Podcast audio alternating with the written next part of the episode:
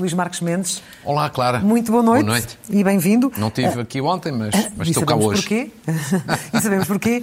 Mas era inevitável, apesar de tudo, já iremos falar daqueles Sim. temas de que as pessoas gostam tanto de ouvir falar, Sim. era inevitável começarmos por esta operação Cartão Vermelho, que levou Sim. à detenção de Luís eh, Filipe Vieira, que surpreende, apesar de tudo, e que dá um sinal muito importante, não só para quem está dentro do sistema, como também para os portugueses que começam a desacreditar na justiça. É, fica Muito fica bem. com esta ideia?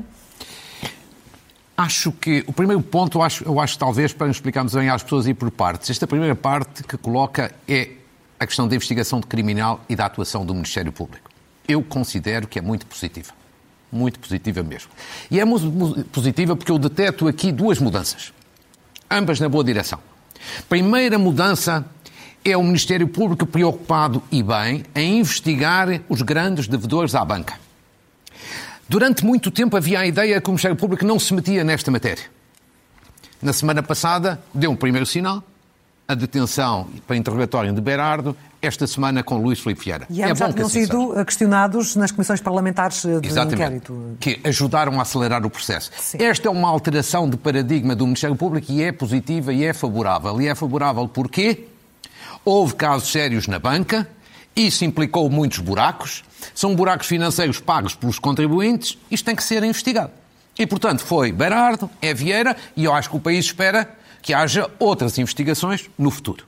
Não é investigar por investigar, mas é investigar, havia havendo provas, acusar. Sim. Portanto, positivo. Segundo aspecto positivo nesta investigação do Ministério Público é a investigação aos altos dirigentes do futebol, dos clubes de futebol. Muitos olhavam como intocáveis Sim, durante muito durante muitos anos a ideia de que eram vacas sagradas. Perdoa-se-me a expressão. Mas era a ideia, são vacas sagradas. Ninguém lhes toca. São dirigentes dos grandes clubes, ficam impunes. Havia rumores, havia suspeitas, mas nunca acontecia nada. Suspeitas que tinham respaldo político também. Exatamente. Ou então, quando acontecia, era só depois de deixarem os lugares. Só aí é que alguém caía em cima deles. Como pois Valdecir. bem, isto evidencia, este caso com Luís Filipe Vieira, evidencia uma mudança também de padrão na parte do Ministério Público. E se for assim, é positivo. Significa que algo mudou e é bom.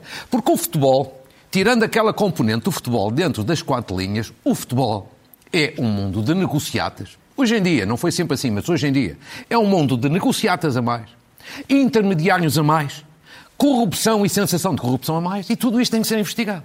Do a quem doer. E, portanto, bem, quanto à investigação do Ministério Público, bem. Mas Vieira acabou por eh, suspender o mandato. Parece-lhe que Sim. é uma suspensão que não será temporária, que pode tornar-se de facto definitiva? Primeiro ponto, primeiro ponto, a suspensão. Eu acho que Vieira foi obrigado a fazê-lo, não foi nenhum ato de generosidade. Obrigado. Oh, sim, obrigado, entre aspas. Ou seja, explico. encostava à parede? É muito, sim, sim, é muito fácil de explicar. O seu advogado, que é uma pessoa competentíssima, perante a indiciação do Ministério Público, deve ter-lhe dito logo no primeiro dia: olha, se você não suspender as funções, as medidas de coação do juiz vão ser duríssimas.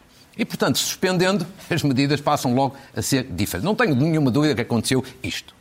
E, portanto, não foi nenhum ato de generosidade, foi obrigado, entre aspas, a fazer aquilo. Agora, o mais importante é que fez, e agora vejamos. Luís Filipe Vieira vai ou não vai voltar de hoje à amanhã à presença do Benfica? Tem ou não tem condições? Do meu ponto de vista, não vai mais voltar, nem tem mais nenhuma condição para voltar. E explico basicamente isto: o ciclo de Vieira acabou. Mesmo que se prove que não, que não houve crimes? Sabe porquê? Porque eu acho que o caso Vieira, por aquilo que se conhece já publicamente, é suficiente para tirar já ilações. Ou seja, o caso Vieira é muito parecido com o caso Sócrates. Ainda nenhum dos dois foi a julgamento. Muito menos condenado. Mas do que se conhece publicamente, num caso Sócrates e no outro caso Vieira, já ficou claro que eles já perderam completamente toda a idoneidade e toda a credibilidade para ser um na política, está em altos cargos, e outro para estar à frente do, do Benfica. Ficam claro, é fácil de explicar. Eu não sei se aqueles factos que já são públicos são crime, não são crime, são legais, não são legais. Sim. Há uma coisa que sei, são imorais. E pessoas assim já não têm condições para lá chegar, porque veja bem, relativamente a Sócrates, disse aqui muitas vezes, era aquela ideia de que vivia às, à grande à francesa, na dependência de um amigo, de um lobista, dos negócios. Isto, alguém que atua assim não pode ser primeiro-ministro. Quanto a Filipe Vieira, por aquilo que veio a público, Conflitos de interesses, vários. Promiscuidades entre os seus negócios pessoais, profissionais e o Benfica. É claro. Terceiro, que usou eventualmente dinheiros do Benfica para proveito pessoal. Eu não sei se isto é crime. Pois. De lá estará a justiça para o dizer. Ou se agora, terá de facto sido assim, não é? Agora, ele, ele pode não ter sido, ou não ser nunca, condenado judicialmente, mas condenado do ponto de vista da idoneidade da credibilidade já está. Portanto, não tem mais não tem condições para voltar ao Benfica. E neste cenário, então, nessa perspectiva, suponho que acho que é inevitável um, um, cenário de eleições antecipadas, mesmo com a mim, Costa como presidente oh, claro, uh, interino. A mim, mim parece-me óbvio, parece-me do bom senso, parece-me uma coisa completamente evidente que neste quadro tem que haver eleições antecipadas no Benfica. Primeiro porque Vieira, como disse, por estas razões, não tem condições para voltar. E até porque se decidisse voltar, o juiz agravava-lhe as medidas de coação. Segundo, porque Rui Costa não foi eleito presidente. E ele é presidente interino. E um presidente interino significa que é um presidente previsório, transitório, sem qualquer menosprezo por Rui Costa, que é uma pessoa que eu gosto e admiro imenso. E em terceiro lugar, porque se não houver eleições, vai ser a confusão total do Benfica. Divisão, desorientação, uns a dizerem mal uns dos outros, vai ser a confusão total. Portanto, eu acho que eleições antecipadas, num prazo razoável, daqui a três ou quatro meses, ou seja... Fala-se até ao final do ano, Sim, ainda hoje é razoável. Eleições antecipadas daqui até ao final do ano é a única forma de garantir que não há divisões, de garantir que há união, de garantir que o Benfica muda de vida e muda de rumo, e, portanto, é uma solução normal, óbvia, legítima e democrática. Quem ganhar, ganhou. É Rui Costa, muito bem. É Noronha Lopes? Muito bem. É a voz dos sócios? É preciso dar a voz aos sócios. Este, este caso acabou por dar destaque a algo que já tínhamos falado aqui há uns tempos, quando o Primeiro-Ministro, enquanto cidadão, enfim, estava no seu direito, deu, deu, estava na Comissão de Honra, penso que era isso, de, ah, sim, de claro. Luís eh, Filipe Vieira. E, de facto, desta, deste cordão sanitário que é aconselhável uh, haver entre uh, os políticos em funções e, e, o e, o futebol e os dirigentes esportivos. Você já me ouviu aqui pronunciar-me sobre esse assunto várias vezes a respeito de outras situações. Eu sou, há muitos, muitos anos, um grande defensor da completa separação entre política e futebol. E não é que eu não gosto de futebol, que adoro futebol, mas acho que quem está em cargos políticos, quem não estiver em cargos políticos, faz aquilo que entende. Agora, quem está investido, quem está na vida política ativa, quem está investido num cargo, seja ministro, deputado ou autarca, acho que não deve estar em cargos de clubes ou de federações não deve estar, digamos assim, ligado ao mundo do futebol. Porquê? Porque senão isso gera conflitos de interesses. Mesmo Isso, as tais comissões de honra, Luís Marcos Mendes. Mesmo aí, mesmo aí, com certeza. Gera conflitos de interesses, gera promiscuidades, gera uma falta de clareza e de transparência nas coisas, sobretudo quando são pessoas que têm cargos depois da decisão ou num governo ou numa autarquia. E depois não é só isso, há que ter a coragem de dizer: o futebol do dirigismo. O dirigismo no futebol é hoje um ativo tóxico. Esta parte tem que ser dita. Pode haver algumas exceções, e há, mas são raras. No, de um modo geral, é preciso fazer um cordão sanitário em torno do dirigismo futebolístico. Não tenha uma dúvida quanto a isso.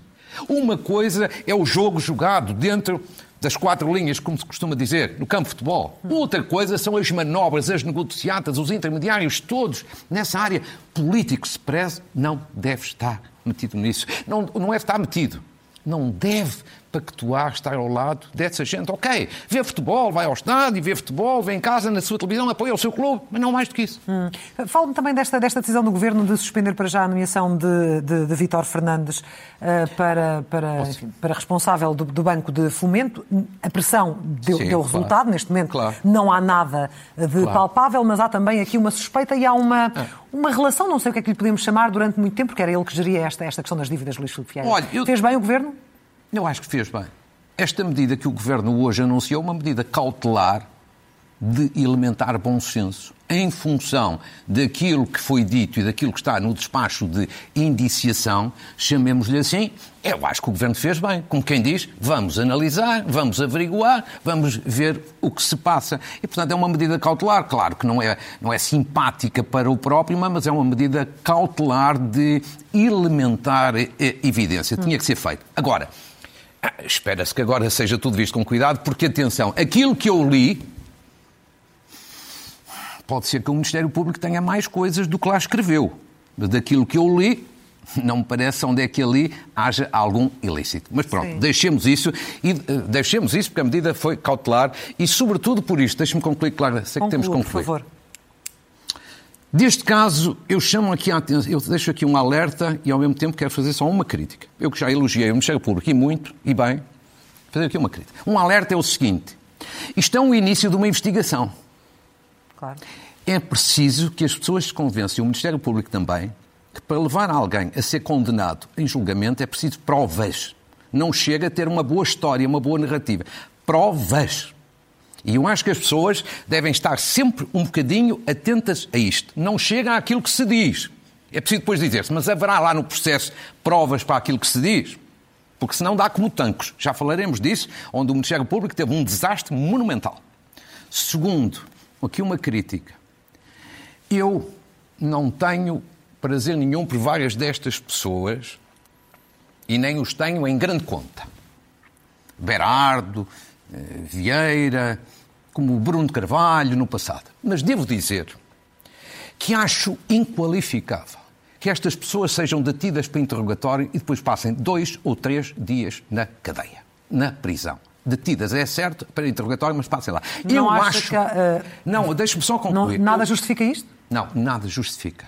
Nada justifica. Isto isto não é fazer justiça. Isto Nem a é... perturbação de, do claro, processo, nada? Claro, Deixe-me explicar. Isto é humilhação e enxovalho às pessoas. A grandeza da democracia, do Estado de Direito, é mesmo os patifes não estou a chamar patife a ninguém, é em abstrato. Mesmo os patifes serem tratados com respeito dentro das regras. E isto não pode ser. Acontece habitualmente, mas não. É preciso encontrar uma forma que respeite o direito das pessoas sem prejudicar a investigação. Hum.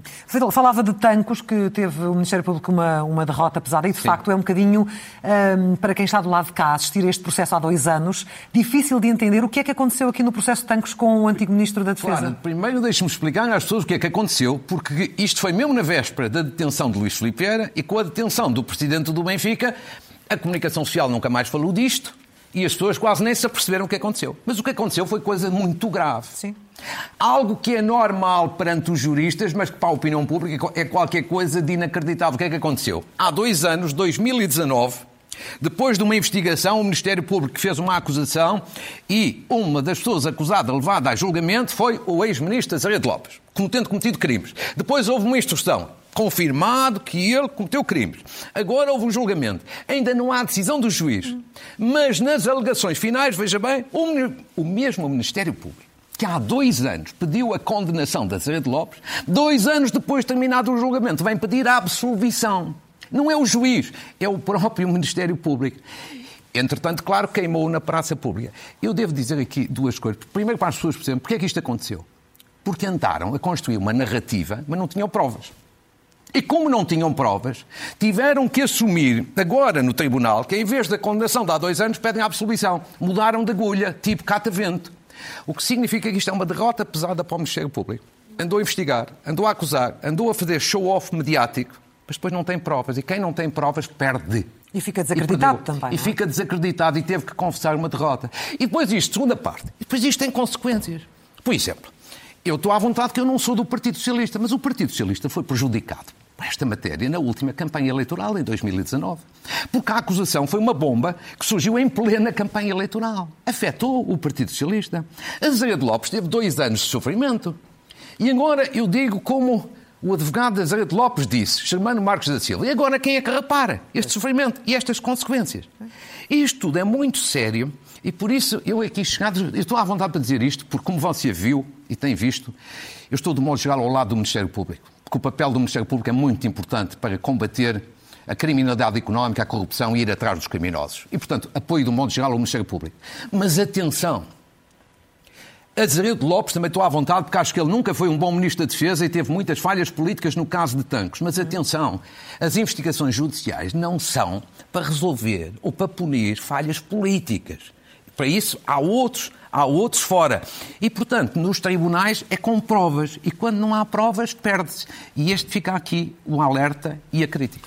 Estamos a meio do nosso tempo de hoje. Sim. Vamos falar da vacinação, mas antes da pandemia, uh, com as decisões mais recentes do Governo, tentar perceber se, se concorda com estas medidas do último Conselho. Oh, claro, você recorda-se que eh, não foi há uma semana, mas no domingo da outra semana estive aqui a dizer que ia uma grande confusão. Sim no domínio da pandemia. E esta semana acrescentaria que vai confusão e vai desorientação. Nas reações? Como? Nas reações a quente Não, ou em cima nas decisões, nas decisões, nas reações a quente, na mudança de regras. As, as, regras mudam a um ritmo de tal maneira que um dia deste é preciso um de nós trazer um manual de instruções no bolso. Posso entrar no restaurante? Deixa-me pegar aqui no meu manual, se posso. É lá dentro, é uma mesa para quatro, ou é para seis, ou é no Conselho A, no Conselho B. Isto é confusão e desorientação. Veja bem. Quer dizer, cerca sanitária aqui em Lisboa durante umas semanas era fundamental. Agora, todos chegaram à conclusão que a cerca sanitária acaba porque foi um fiasco. Fiasco. Segundo o exemplo completo. Mas toda a gente tinha dito que ia ser um fiasco. Só o governo é que andou aos bonés, demorou tempo a perceber esta evidência. Segundo, regras nos restaurantes, nos conselhos, sobretudo, de risco. Não era possível ao fim de semana, nem jantar ao sábado, nem jantar à noite. Agora é possível com o certificado de Covid e os testes. Pergunta-se, mas porquê é que esta decisão não foi tomada mais cedo? Porquê é que não houve tempo para os restaurantes se prepararem? Assim, evidentemente, estão todos mal dispostos, estão todos a perder, estão todos a queixar-se. E depois tenho a maior das dúvidas que cumpram. Que todos cumpram. Que cumpram, tem as maiores das dúvidas. Terceiro exemplo. Agora é de gargalhada. Gargalhada o governo quer transformar os empregados dos restaurantes em enfermeiros. Porque é, podem mesmo, podem mesmo fazer-se testes dentro do restaurante, hum. autotestes dentro do restaurante, perante o funcionário. Quer dizer, é quase pedir uma cotonete e pedir ao mesmo tempo um risoto. Quer dizer, isto é de gargalhada. É é? Isto só não é de gargalhada com uma pessoa porque isto é sério. Pois. Mas um, um, um, empregado do restaurante não é um enfermeiro, não é um agente de saúde pública. Isto, isto é sério. Repare, Outro, outro exemplo, bares e discotecas. Continuam fechados, o que eu acho um erro. Porque os jovens, não tendo para onde ir, vão evidentemente juntar-se em sítios onde não há o mínimo de regras sanitárias. Porquê é que esta medida agora dos restaurantes, do certificado Covid e dos testes, não é aplicável para abrir, portanto, com regras, com regras, os bares e as discotecas? Sempre era melhor ter os jovens dentro dos bares e discotecas. Ou com certificado de Covid ou com teste, do que não ter com regras nenhumas que não têm A proibição, sem mais, não tem eficácia. É preferível uma solução limitada com regras do que não ter, do que ter uma proibição sem, sem qualquer eficácia. Recolher obrigatória é outra. Quer dizer, recolher obrigatória é a ideia bem intencionada. Não ter os jovens na rua. Pois é, mas vão para recintos fechados. Claro que na rua vê-se mais, nos recintos fechados vê-se menos. Mas não tem qualquer controle e fiscalização. Portanto, sabe o que é que isto me parece, ó Clara? Esta questão é séria. Porque nós não estamos na primeira nem na segunda vaga. Pois, mas como é que justifica uma desorientação destas uh, por parte de quem nos governa, quando já passou praticamente um ano e meio ah, desde que tudo isto começou? Mais como, ainda. Como é que isto justifica? Você tem toda a razão. Quando passou um ano e meio, passou a primeira vaga. O que é que se aprendeu? Passou a segunda vaga, passou a terceira. No princípio era legítimo e compreensível a confusão, alguma desorientação. Era tudo novo, tudo incerto, tudo imprevisível. Agora, agora eu acho que isto acontece porque é falta de liderança. É falta de visão, é muito cansaço dentro do governo. A pandemia foi o combate à pandemia foi um instrumento de popularidade do governo no início. Neste momento está a ser um instrumento de forte desgaste e as pessoas não cumprem e quando uma pessoa não cumpre uma ordem governamental, é uma perda de autoridade e de credibilidade enorme da parte do governo. Portanto, eu recomendaria que eles parassem um bocadinho para pensar. Sendo que a mensagem não é, não é aquela de que é preciso vacinar, é, não tem sido suficientemente reforçada essa mensagem? Ao quer, nível da comunicação dizer, das autoridades? Que, acho que sim, mas quando você tem situações como os festejos do Sporting, cujo inquérito ainda não se conhece, não é?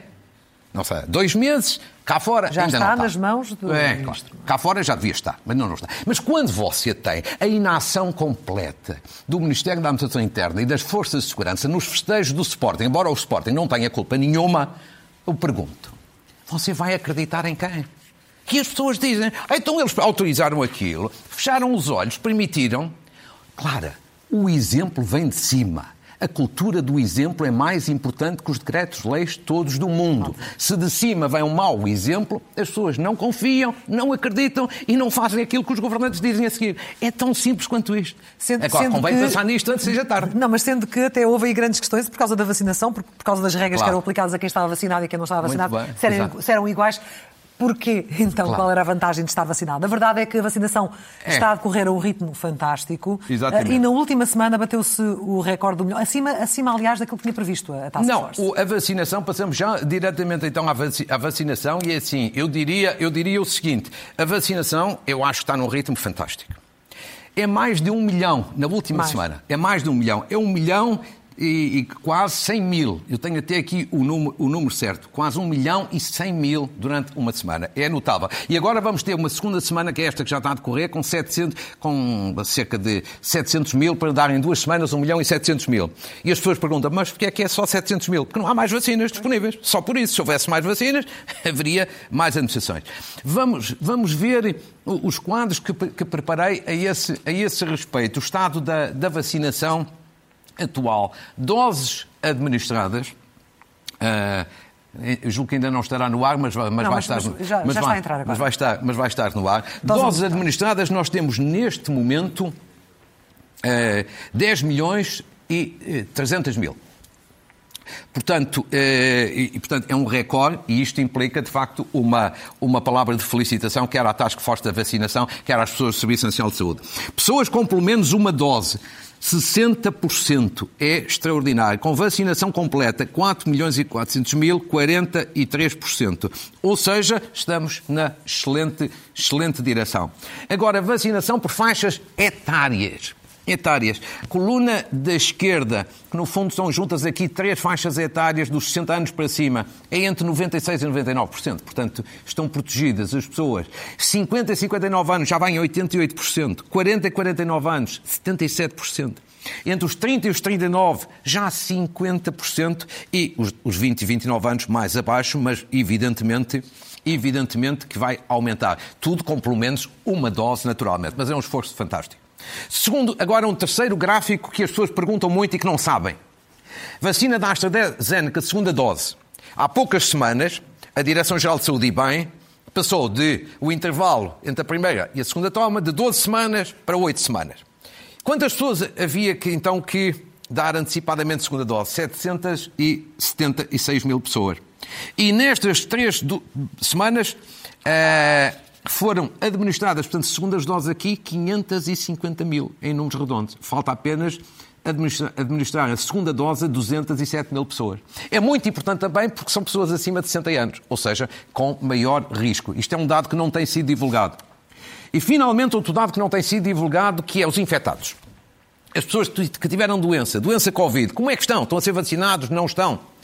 Pedi à Task Force aqui alguns dados, portanto, os números não são meus, são aqueles que eu pedi que me foram facultados. Pessoas elegíveis para vacinação, ou seja, que tiveram Covid antes de tomarem qualquer dose, 752 mil.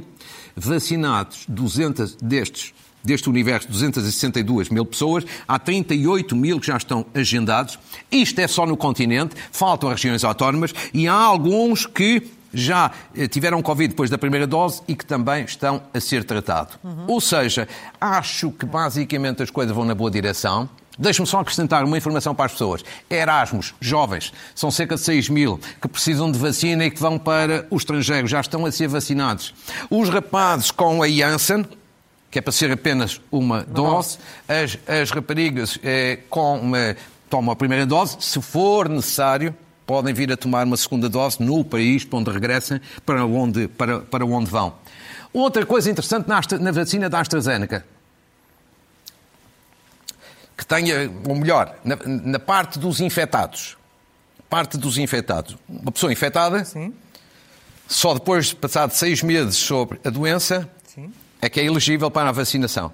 A Task Force da Vacinação propôs à Direção-Geral de Saúde, ao Capurei, que este prazo de seis meses se reduza de seis para três meses nas pessoas acima dos 60 anos, onde possa ser administrada a vacina, a vacina da AstraZeneca, e isso pode ser bom, primeiro porque há vacinas disponíveis, segundo porque não faz mal nenhum à saúde, segundo porque as pessoas ficariam, ficariam vacinadas mais cedo. mais cedo. Portanto, aguardemos a decisão digamos assim, da Direção-Geral da, da Saúde. E vamos aguardar por novos dados eh, sobre esta área para a semana, mas antes, antes de. Estamos praticamente no Sim. final, mas na semana passada não teve tempo eh, para Sim. falar, para fazer o balanço da presidência portuguesa da União Europeia, que terminou no último dia de junho. Gosto. Muito rapidamente, o que é que destaca? Acha que foi um balanço. faz um balanço positivo? Eu faço um balanço positivo. Acho que esta nossa presidência tinha três condicionantes. Primeiro, fazia-se a seguir à presidência alemã, o que não é fácil, fazia-se em tempo de pandemia, o que é difícil. Terceiro, havendo agora um cargo de Presidente do Conselho Europeu, não tem tanta visibilidade. Eram condicionantes. Apesar disso, eu acho que tem aspectos positivos e negativos. Mas tem mais e mais importantes os positivos. Vejamos rapidamente os positivos num gráfico muito simples que, que preparei. Aspectos positivos desta presidência. Pôs em prática a bazuca europeia. Isto era uma panóplia de instrumentos, era muito, muito importante para que o dinheirinho chegasse aos países. Fez a reforma da FAC, da PAC, aprovou o certificado digital Covid, o reconhecimento de mútuo de testes dentro da União Europeia, a Cimeira Social no Porto, a Cimeira com a Índia, que é a estratégia, a lei do clima, eh, que o ministro Matos Fernandes se empenhou profundamente. São aspectos muito positivos. Aspectos negativos também os há, e é preciso serem ditos também. A ausência da cimeira com a África, culpa acima de tudo aqui da pandemia, falta de avanço no acordo com o Mercosul, sobretudo responsabilidade da França, descoordenação no plano da pandemia, foi uma falha grande, houve muitas descoordenações, e a polémica no início com o Procurador Europeu, que não havia necessidade. Já quase ninguém se lembra, mas foi séria. E eu diria o seguinte, basicamente, acho, devemos ser sérios e honestos, acho que é um balanço positivo. Quem tem esse mérito, em primeiro lugar, o Primeiro-Ministro António Costa. Dedicou-se muito a esta matéria. Segundo, o ministro Santos Silva, eh, que coordenou esta presidência, e a sua secretária de Estado, eh, Ana Paula Zacarias. E, finalmente, menos falado, o embaixador Nuno Brito, que é o embaixador de Portugal junto da União Europeia e a sua equipe diplomática, que é, ele é competentíssimo e a sua equipe dirigente são, de facto, pessoas muito competentes e acho que merecem um cumprimento muito, muito especial. E isto, finalmente, última nota, deu a oportunidade do Primeiro-Ministro que tem aquele sonho de ter um cargo europeu, de poder ter mais fogo e mais paixão para em 2024, eventualmente, e digo sempre eventualmente, eventualmente. conseguir, poder ter, de facto, um cargo na Europa. Então vamos às notas, porque temos um minuto para, para o fecho. Olha, quero apresentar um livro, em primeiro lugar, que é uma homenagem a um jovem que faleceu, faleceu com 43 anos e que faleceu há 10 anos, Diogo Vasconcelos que era, do meu ponto de vista, além de ser amigo dele, mas era um visionário no domínio da inovação social, das novas tecnologias, das alterações climáticas, da digitalização. Via muito à frente dos outros um visionário. Foi feito um livro em homenagem a Diogo Vasconcelos, da autoria O Homem que Tocou o Futuro, da Ana Rita Ramos e Teresa Ribeiro, da Média 21, com uma, e o grande impulso disto deve-se a quem faz o prefácio e que merece aqui um cumprimento, Jaime Quezado. Depois uma saudação ao Clube Crave, que é o clube de rugby dos Arcos Valdevez no Alto Minho, que fez ontem ou anteontem 40 anos e que tem uma atuação notável. E também um cumprimento à Associação de Solidariedade Social dos Professores, que me escreveu hoje, a dizer que também fez 40 anos, são os professores reformados e tudo isto nesta associação, e alguns até com mais de 100 anos, até receberam uma dedicatória com uma fotografia do Presidente da República e merece esta palavra de cumprimento. E uma saudação a terminar ao professor Carlos Filhais, que deu hoje a sua última aula. É Eu não o conheço pessoalmente, tenho uma grande admiração como cientista e como homem da cultura, o resto costumo vê-los no domingo à noite, e ele à Dulce Maria Cardoso e ao Rui Vieira Nery num programa aqui ao lado na SIC Notícias, que eu acho ótimo, como eu sou um, uma pessoa que, que gosto de trabalhar pela noite e gosto de ver, mas ele é um homem importante na ciência e na cultura e eu espero que, não podendo dar aulas, continue a escrever, porque é um prazer lê-lo. Sem dúvida.